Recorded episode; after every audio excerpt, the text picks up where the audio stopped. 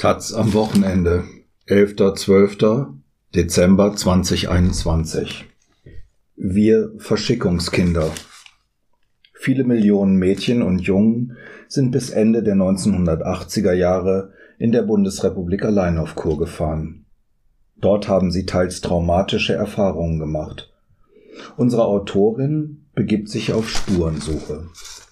Von Sabine Seifert. Die Erinnerung kam vor zwei Jahren bei einer Chorfreizeit zurück.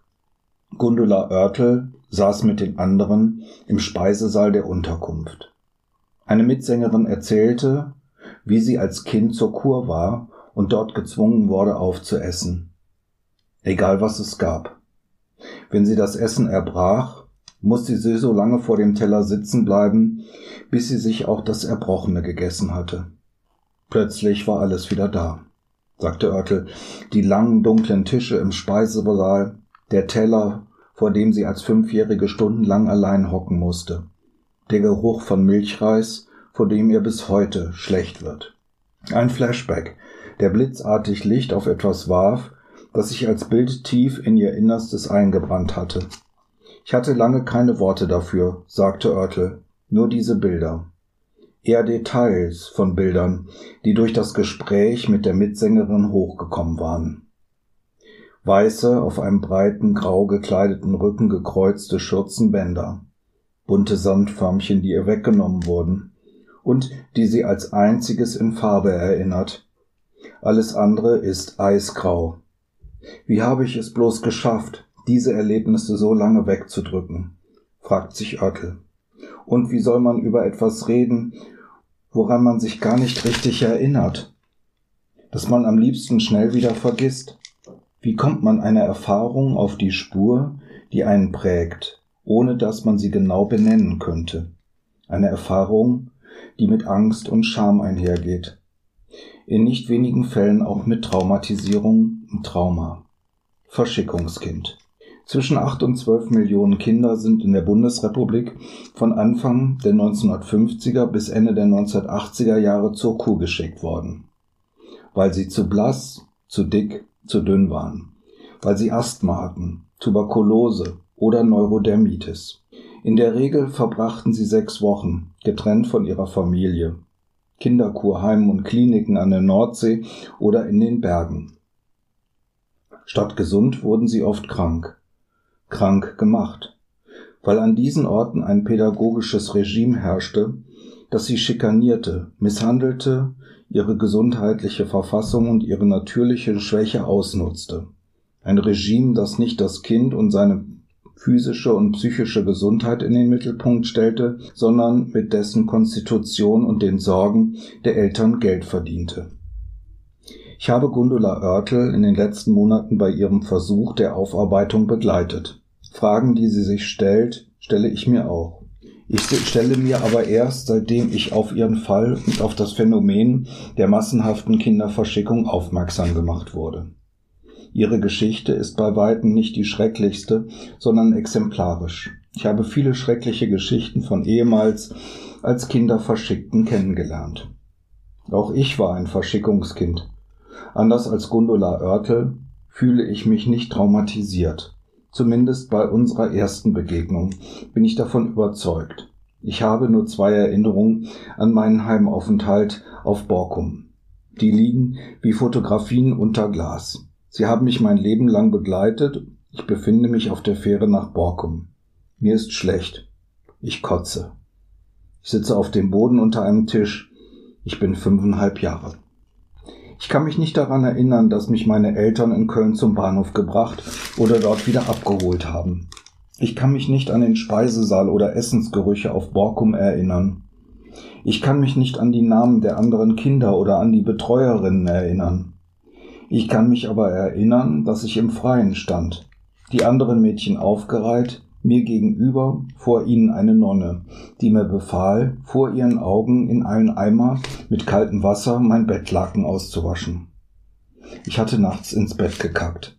Die Szene habe ich gestochen scharf in Erinnerung. Nicht nur Bestrafungen, sondern auch öffentliches Beschämen. Zu Schaustellen gehören zum klassischen Instrumentarium der schwarzen Pädagogik. Ich weiß inzwischen, dass es in den Heimen verboten war, nachts aufs Klo zu gehen. Oft waren die Schlafsäle abgeschlossen. Ich besitze vier Fotos aus unserem Familienalbum, die zeigen, unsere Gruppe bestand aus Mädchen. Es gab Betreuerinnen, vermutlich Praktikantinnen, Nonnen. Draußen Dünen, Frühjahr. Alle Mädchen tragen Jacken und die Haare kurz, reißen den Mund zum Lachen grotesk weit auf. Ich besonders. Sabine auf Borkum, 1963, hat mein Vater notiert. Mehr habe ich nicht. Wie viele Verschickungskinder habe ich das Problem, dass die Eltern tot sind und nicht mehr befragt werden können. Ich werfe es ihnen also nicht vor, sagt Gundula Oertel, dass sie mich auf Kur geschickt haben. Aber wirklich in Ordnung war es nicht. Der Kinderarzt hatte unseren Müttern das Zauberwort Reizklima eingeflüstert. Gut für Bronchien, Haut und das Immunsystem. Die Schriftstellerin Felicitas Hoppe, mit fünf ebenfalls an die Nordsee verschickt, beschreibt ihre Ankunft an einer kleinen Erzählung, die den Titel Fieber 17 trägt. Auf der Insel lernte ich im Hand und Drehen alles, was fühlen muss, wer nicht hören kann die Ohrfeige und den Morgenappell, wie man zum Frühstück eine Tasse Salzwasser leert, wie sich ein Vorschulkind nachts durch die Betten prügelt und am Morgen danach in der Strafecke steht. Das, wer schwimmen kann, nur langsamer umkommt. Dass man weder ungestraft Geschichten erfindet noch ungestraft bei der Wahrheit bleibt. Den Betrug beim Diktat von Ansichtskarten, die zu Hause den Eindruck vermitteln sollten ich sei hier auf Urlaub auf dem glücklichsten Weg der Genesung. In Wahrheit war ich längst auf dem Weg, erwachsen zu werden, wenn ich jeden Montag vom Neuen einer der Wärterinnen diktieren sollte, was sie auch ohne meine Zutun geschrieben hätte. Mir geht es gut und wie geht es euch? Viele Verschickungskinder berichten, dass sie gezwungen wurden, ihren Familien Postkarten mit positiven Nachrichten zu schicken. Wir waren eingekerkert in einem System, das von außen nicht zu sehen war, sagt Gundula Oertel. Das Prinzip der totalen Institution nennt es die Sozialforschung, die den Begriff für Gefängnisse und Psychiatrien erfand, der aber auch auf Heime zutrifft. Wie die Sozialwissenschaftlerin Birgit Behrensen sagt, von außen auferlegte Regeln, ein Ort der Isolation, Entmündigung und Ohnmacht. 2019 brachte das ARD-Politmagazin Report Mainz einen Bericht über Verschickungskinder und Heime, der eine Lawine in Gang setzte. Im gleichen Jahr gründete sich die bundesweite Initiative Verschickungskinder, die inzwischen zahlreiche Landes- und Heimortgruppen hat. Auf der Webseite der Initiative können Betroffene Zeugnis ablegen. Von ihren Erfahrungen über 5000 Menschen haben bereits einen Fragebogen ausgefüllt. Oertel schloss sich in diesem Frühjahr einer Gruppe von Verschickungskindern an, die wie sie in St. Peter-Ording waren. Sie tauschten sich in Videokonferenzen aus. Je mehr Details ich erfahre, je mehr Parallelen ich ziehen kann, desto mehr formt sich ein Bild. Im Juni 2021 trafen sie sich in St. Peter-Ording, spazierten gemeinsam den einstigen Heimorten, in welchen Heim sie untergebracht war, weiß Oertel nicht. Ich fuhr dorthin mit der Vorstellung, vielleicht findet mein Körper das Heim. Sie fanden es nicht, sie und ihr Körper, zu dem sie seit Kindheitstagen ein gebrochenes Verhältnis hat. Ich stehe im Leben, sagt die heute 67-Jährige, die Biologie und Germanistik studiert hat, zum Bund als Campaignerin ging und sich später als Journalistin für Ernährungs- und Umweltthemen selbstständig machte. Ich habe kein verfuschtes Leben, aber die Beschäftigung mit diesem Thema fängt an, ein Licht auf Dinge zu werfen, die ich mir nie erklären konnte. Stereotype Albträume, Mobbing in der Schule, Vertrauensverlust in menschlichen Beziehungen. Eine Gesprächstherapie konnte die Dämonen bändigen. Weg sind sie nicht. Ich würde das gerne unterscheiden, sagt Oertel. Was sind meine persönlichen Macken, wie sie jeder hat, und was ist konkret auf die Kinderverschickung zurückzuführen. Themen, die Oertel und ich bei unserem Treffen immer wieder diskutieren. Was gehört zur individuellen Veranlagung? Was sind später erworbene psychische Schwierigkeiten? Wie unterscheidet sich Erinnerung von Trauma? Warum sage ich, ich fühle mich nicht traumatisiert, Sie dagegen schon? Es reicht ein Blick auf die Seite der Initiative Verschickungskinder, um zu sehen, dieser Eingriff kindliche Leben hat großes Leid zugefügt. Fast alle berichten von Esszwang, nächtlichem Toilettenverbot, haarsträubenden hygienischen Zuständen, Eingriffen in die körperliche Unversehrtheit, Kontaktverbot zur Familie, Einschüchterungen, die zu Angst und Schuldgefühlen führen. Haben mich meine Eltern verstoßen? Sehe ich sie je wieder? Was habe ich falsch gemacht? Eine Atmosphäre, in der seelischen Grausamkeit gedieh. Aber auch Fälle von Prügel, Eisduschen, Strafmaßnahmen wie nächtlichem Wegsperren, in dunkle, kalte Kammern oder Dachböden, also physischem, aber auch sexuellen Missbrauch sind bekannt. Viele Kinder haben geschwiegen, sind dort verstummt. Das Wort Verstummung bringt bei mir etwas zum Klingen. Es gibt Menschen, die ihre Zeit in Kinderkurheim gut oder zumindest nicht brutal erinnern. Doch es reicht zu sehen, dass andere bis heute unter den Folgen leiden. Weit über tausend Heime hat es in der Bundesrepublik der Hochzeit gegeben. Etwa die Hälfte in privater Hand. An manchen Orten auf Borkum zum Beispiel waren es 30. Viel für eine kleine Insel. Anja Röhl nennt es eine Kinderverschickungsindustrie. Industrie, weil ein System dahinter stand, das ineinander griff. Industrie, weil Millionen von Kindern betroffen waren. Und weil Menschen und Einrichtungen damit viel Geld verdient haben. Ich besuche Anja Röhl im Sommer in Fürstenwalde bei Berlin. Wir sitzen in ihrem Garten am Stadtrand. Die Zucchinen in ihrem Gemüsebeet gedeihen üppig. Die eingefrorene Torte ist noch nicht ganz aufgetaut. Röhl, Jahrgang 1955, Tochter des gerade verstorbenen Publizisten Klaus Rainer Röhl und Stieftochter von Ulrike Meinhoff, zweimal verschickt, hat im Frühjahr ihr erstes Buch zum Thema veröffentlicht, das Grundlagenforschung betreibt. Im Herbst wird sie das zweite Buch erscheinen lassen, das Lebensgeschichten von Verschickungskindern protokolliert. Die Sozial- und Heilpädagogin mit den langen grauen Haaren, die sie mit einem Band aus dem Gesicht fernhält, ist zur Aktivistin geworden. Sie war es auch, die die Initiative Verschickungskinder gegründet hat. Täglich treffen Dutzende neuer E-Mails von Betroffenen ein, die auf Antwort hoffen. Was ist Verschickung? Das sind Institutionen, die sich Kindertagesstätte, Kinderheim, Kindererholungsheim, Kinderkurheim oder Kindersanatorium nannten. Allen gemeinsam ist, dass sie bis zu sechs Wochen Kuren durchgeführt haben. Mit Kleinkindern ab dem zweiten Lebensjahr, die allein dorthin verschickt wurden. Es war immer ein Arzt im Haus oder dem Haus angegliedert. Es gab immer eine ärztliche Diagnose und sie wurde oftmals vom Gesundheitsamt verfügt. Die Kosten dafür trug die gesetzliche Krankenversicherung oder die Rentenversicherung, die zum Ausgleich Steuergelder bekamen. Die sogenannten Einsendestellen waren vertraglich an die Heime gebunden und verpflichtet pro Jahr eine bestimmte Anzahl von Kindern aufzunehmen. Die Aufsicht über die Einrichtung oblag normalerweise den Landesjugendämtern.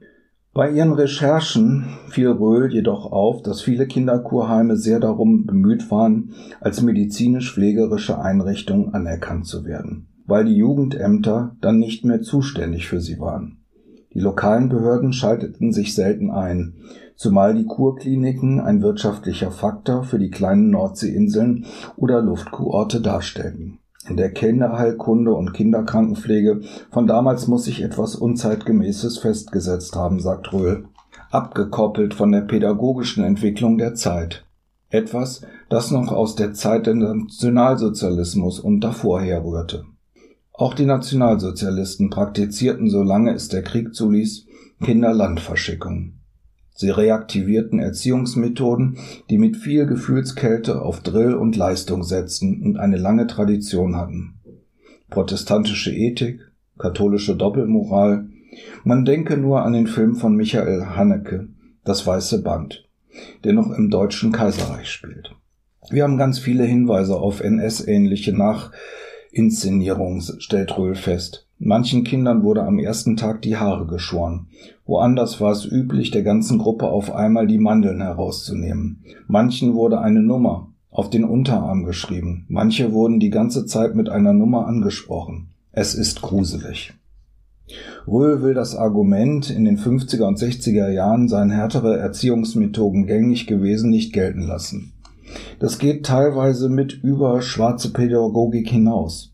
Sie sieht inhaltliche und personelle Kontinuitäten, die in die NS-Zeit zurückreichen und sich in den wenig kontrollierten und oft isolierten Kinderkurheimen eine Nische und eine erträgliche Existenz schufen. Die Ämter wurden oft erst aufmerksam, wenn jemand zu Tode kam. In acht Akten fand Röhl fünf ungeklärte Todesfälle. Sie wurden untersucht, aber niemand zur Rechenschaft gezogen. Die Diakonie Niedersachsen, die eine unabhängige Studie in Auftrag gegeben hat, in Obduktionsberichten zu Todesfällen in ihrem heilen Angaben zu einer möglichen Erstickung durch Speisebrei-Einatmung gefunden. Die Staatsanwaltschaft, die diese Fälle untersucht hat, sah dennoch andere Gründe als todesursächlich und schloss die Akten. So gesehen ist der Teller mit dem Milchreis vor dem Gondola Oertel stundenlang sitzen musste, vielleicht doch nicht harmlos. Ich bin 1963 auf Borkum gewesen. Ich vermute nach einer Hepatitis. Bis vor kurzem wusste ich nicht, in welchem Heim. Ich beschließe mit Gundula Oertel gemeinsam nach Borkum zu fahren, wo im November ein Kongress der Initiative Verschickungskinder stattfindet. Was erwartet sie vom Kongress? Zwei Punkte hat sie. Einen persönlichen. Ich möchte gern wissen, wie frühkindliche Traumatisierung geschieht und welche Langzeitfolgen sie hat. Einen allgemeinen, welche Systematik steckt hinter der Kinderverschickung und wie konnte es geschehen, dass die Wunde von Kindern so eklatant verletzt wird. Etwa 80 ehemalige Verschickungskinder sind zum Kongress gekommen, alle mit einer individuellen Geschichte. Es gibt Lesungen, wissenschaftlichen Input, Arbeitsgruppen, Silke Ottersberg, eine der Koordinatorinnen, hilft mir anhand meiner Fotos, das Heim zu identifizieren, in das ich als kleines Mädchen verschickt wurde. Es ist das Kinderkurheim Sancta Maria, das heute eine Mutter-Kind-Klinik ist. Ich stehe davor und fühle nichts. Ich bin erstaunt, dass die Klinik unmittelbar an ein Wohngebiet angrenzt. Ich hatte mir die Lage isolierter vorgestellt. In der Borkumer Kulturinsel, wo der Kongress auf Einladung des Bürgermeisters stattfinden kann, gibt es eine kleine Ausstellung im Foyer, die Informationen zu den einzelnen Heimen zusammengetragen hat. Zu Santa Maria hat jemand ein Aktenzeichen notiert. 1953 sind dort zwei Mädchen verstorben. Aber wo fängt das an mit der Suche, wenn einem beim Kongress in Bezug auf die eigenen Aufenthaltsort keine weiterhelfen kann? Gundula Oertel von Berlin aus nach St. Peter-Ording verschickt, hat bei der Berliner AOK nachgefragt. Keine Antwort. Ich hake nach. Keine Antwort. Könnten Akten zur Kinderverschickung im Landesarchiv Berlin gelandet sein? Oertel hat einen Platz im Lesesaal beantragt. Sechs Wochen Wartezeit. Derzeit nur zehn Akten auf einmal. Vieles ist noch nicht digitalisiert. Sie beginnt mit den Jahren ab 1945. Oertel stößt auf ein Schreiben von 1949 an alle Berliner Schulen, in dem darum gebeten wird, erholungsbedürftige Kinder zu entsenden. Sie findet die Kostenaufstellung für ein vom Hilfswerk Berlin betriebenes Heim in St. Peter-Ording 1949. Sie stellt fest, dass zigtausende Kinder aus West-Berlin zur Erholung ausgeflogen worden sind. Alles lose Fäden, sagt sie. Oertel hat erneut Archiveinsicht beantragt. Die Archiv Leiter eine lange Fundliste geschickt. Mut hat man ihr dort dennoch nicht gemacht. Anders als Gundula Oertel weiß ich, in welchem Heim ich war. Geleitet wird es noch immer von den Franziskanerinnen vom heiligen Märtyrer Georg zu Thuin im Enzland, Niedersachsen. Schwester Maria Cordes Reiker ist Generaloberin und telefonisch zu erreichen. Sie wirkt ernsthaft bekümmert und mauert noch. Der Orden habe eine Dokumentation bei einer unabhängigen Historikerin in Auftrag gegeben, nachdem sich einzelne Verschickungskinder gemeldet hatten. Sie soll Anfang 2022 erscheinen, mehr will sie vorab nicht sagen. Ob sie Kenntnis von den 1953 in Santa Maria gestorbenen Mädchen hat, frage ich nach und beschließe, der Sache selbst nachzugehen. Bei der Suche im Archivinformationssystem stoße ich auf kurze Inhaltsangaben der Archivare. Personalsachen, Bericht und Zeitungsausschnitt zum Tod der zwölfjährigen Margret aus Ochtrup und der 14-jährigen Carola aus Dortmund beim Baden 1953. Druckschrift Flyer mit Fotos des Heimes und des Heimleiters. Grundriss, Postkarte, Beschwerdebrief einer Mutter über Gewalt an ihren Söhnen 1970. Darauf basieren Zeitungsausschnitte zu einer gewalttätigen und die Post zensierenden Ordensschwester im Heim 1970. Allein diese Notizen belegen, dass zwischen 1953 und 1970 im Kinderkurheim Sancta Maria Vernachlässigung und Repression dazugehörten. Zumal es Berichte aus anderen Heimen darüber gibt, dass Kinder, die nicht schwimmen konnten, zum Baden im Meer gezwungen wurden. Ab Anfang der 80er Jahre änderte sich die Gesetzgebung. Heime mussten zumachen, weil Diagnosen nicht mehr so leichtfertig erteilt wurden. Ihre Leitungen schrieben Bettelbriefe an Kommunen, Träger, Ämter, ihnen bitte Kinder zu überweisen, sagte Röhl. Die verbliebenen Heime haben sich in Mutter-Kind-Kurkliniken verwandelt. In der Inselbahn von Borkum Hafen nach Borkum Ort sitzt uns eine Mutter mit ihrer Tochter gegenüber. Das Mädchen ist fröhlich.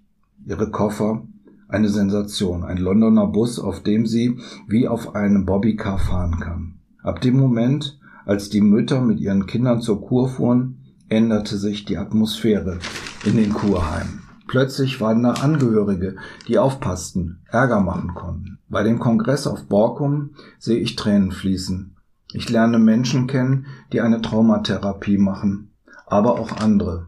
Jörn, der manisch-depressiv ist und sein Leben lang falsch therapiert worden ist. Friedhelm, der ein Bild mitbringt, das er vor kurzem von seinem Jahrzehnte zurückliegenden Aufenthalt in Santa Maria gemalt hat. Schwarze, gesichtslose Gestalten der Nonnenhabit säumen den Weg zum Strand, den wir Kinder in Zweierreihen marschieren mussten. Regina, die weggesperrt wurde und der man zu Hause nicht geglaubt hat. Stefan, dem seine Eltern nicht wiedererkannten. Silke, die mit dem Gehstock der Tante verprügelt wurde.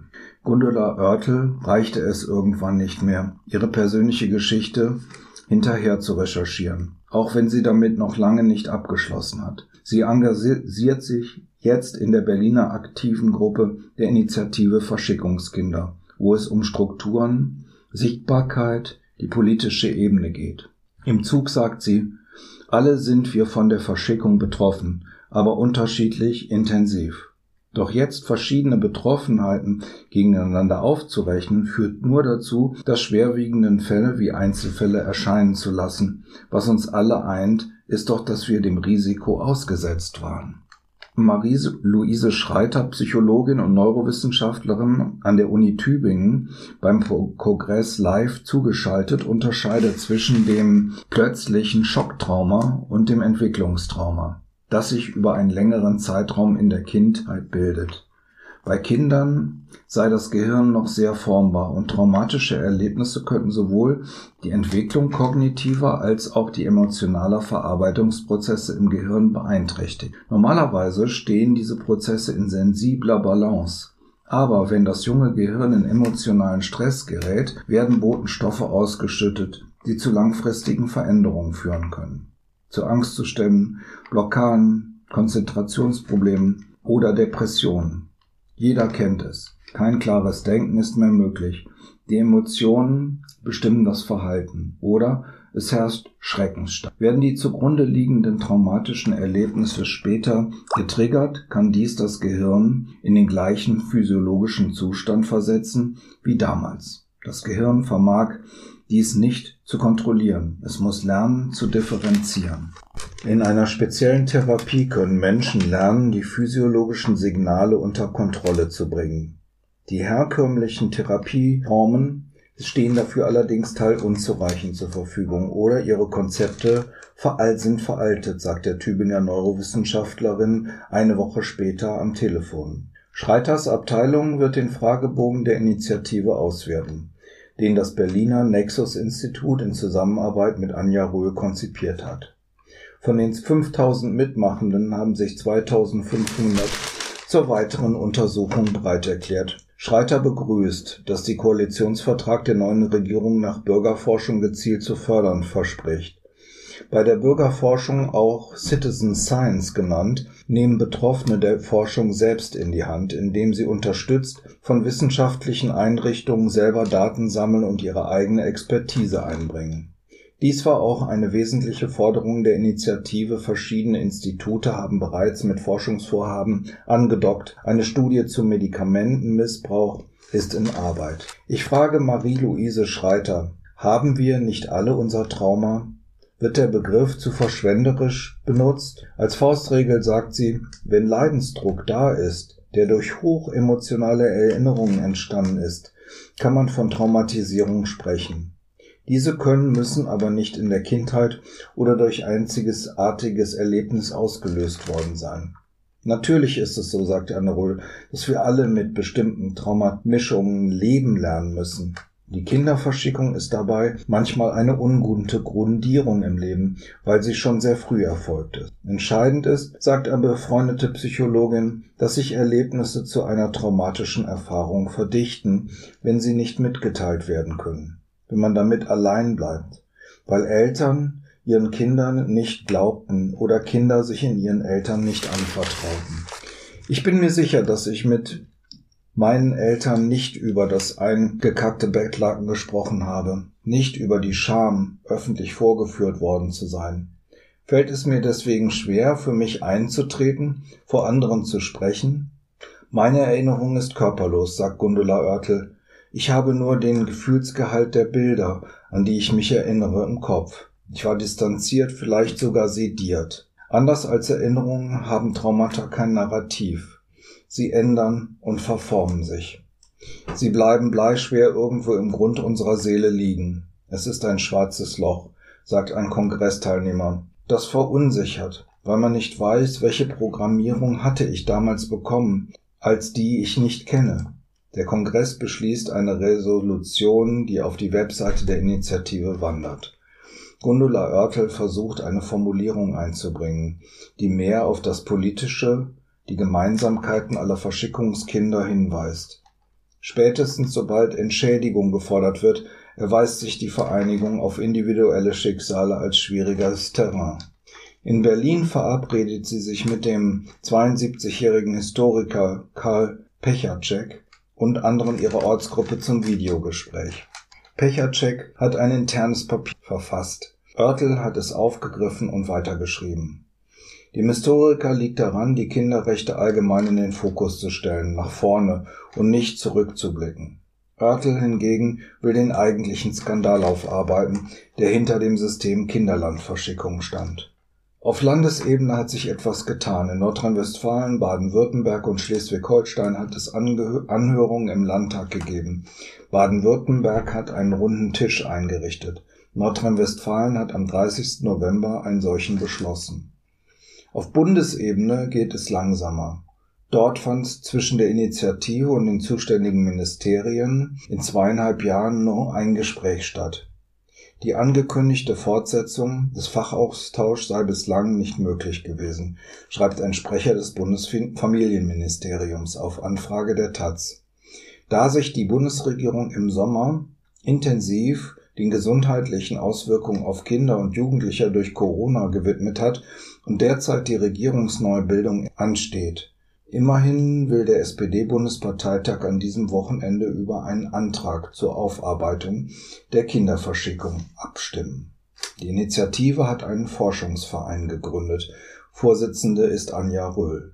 Wir streben kollektive Wiedergutmachung an, sagt sie, in Form von Beratungsstellen und Unterstützungsangeboten bei der Heimaortrecherche und Bürgerforschung.